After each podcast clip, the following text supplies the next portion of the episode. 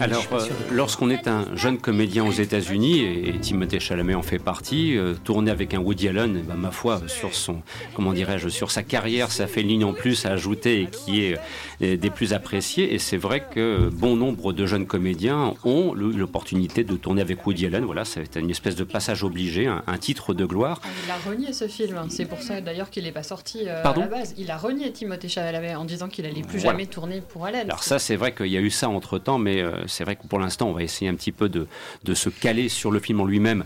Les aspects polémiques, ma foi, est-ce que c'est le propre de cette émission Pourquoi pas, je veux dire. Un petit peu euh, justement dans le sujet du film et l'hypocrisie mondaine euh, hollywoodienne, quoi. Mm. On renie parce que c'est, on est bien pensant, parce qu'il faut pas dérangé. Enfin, moi, je trouve que c'est un peu. Moi, c'est ce qui m'a dérangé dans le film, alors, justement.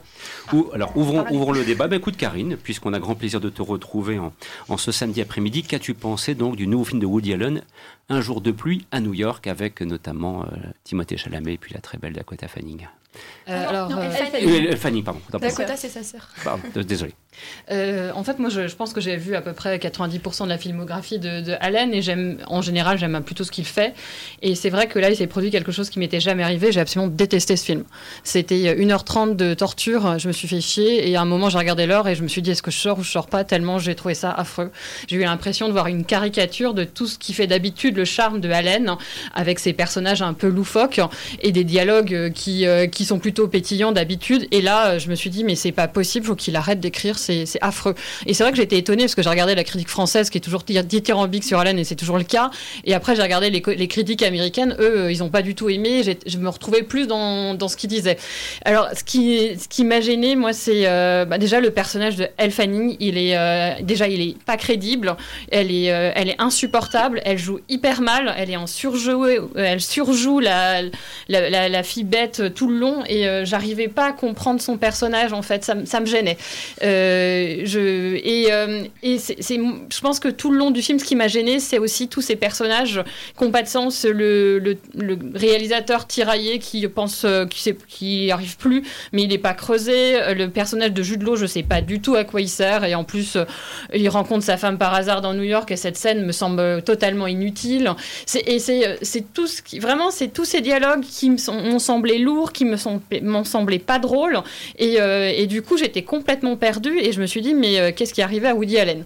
Et il y avait ce côté un peu, euh, un peu malsain. Je trouve que justement, c'est le personnage de Elle Fanning qui est un peu ingénu, mais qui pas tant que ça, qui suit l'acteur euh, un peu vicelard dans sa chambre. Et je trouvais que Woody Allen, avec tout ce qui tout l'aura qui l'entoure en ce moment et tout le mouvement MeToo, il aurait mieux fait de s'abstenir de partir sur ce genre de choses avec le réalisateur qui la drague, le scénariste. Et moi, je trouvais que c'était vraiment malsain d'avoir réintroduit ça dans ce film. Il, ferait mieux, il aurait mieux fait de, faire profil bas et de pas s'aventurer là-dessus. Voilà. Après, il y a des bonnes choses dans le film. Il y a deux acteurs que j'ai trouvé très très bons. C'est Timothy Chalamet, mais ça, euh, il n'y a, pas de souci. Euh, on découvre rien. il a fait ses preuves dans les derniers films. Et puis, il y a aussi euh, une actrice que j'avais découvert cette année chez Jim Jarmusch, qui est Selma.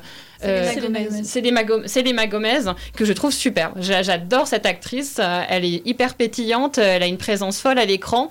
Et je pense qu'elle a. On, bah, comme elle vient de chez Disney, on, elle a un petit a priori derrière, mais je trouve que c'est une actrice qu'on devrait mieux employer parce qu'elle est super. Donc voilà, moi j'ai eu ces deux acteurs très bien, mais le film a été une vraie souffrance. Alors Amandine, euh, je pense que tu vas rejoindre les propos de Karine en disant que souffrance partagée. Oui, bah, je me suis totalement retrouvée dans ce que Karine a dit. Euh, moi, ce film m'a laissé absolument de marbre. Euh, alors oui, comme toujours, on retrouve la signature du réalisateur avec la typographie au début du film, les petites notes de musique, le timbre de voix de Frank Sinatra, on a toutes les, teintes un peu surannées, un peu dorées, très caractéristiques, toute cette mélancolie un peu new-yorkaise. Mais mon Dieu, mais ça a manqué d'entrain.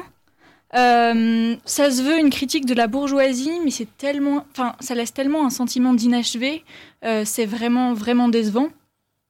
Euh, donc du coup, oui, pour revenir, pour replanter le décor, on file à New York, on est en compagnie d'Ashley et Gatsby, jeune couple de tourtereaux à la vie bien rangée. Euh, elle, elle est vraiment l'archétype de la, de la jeune fille en fleurs. Elle a une petite jupe, une petite jupe courte, un petit pull rose. Lui, c'est un génie du poker, euh, mais il est complètement sorti d'un autre temps avec son complet brun et son fume cigarette. c'est vraiment un vieux de la vieille avant l'heure.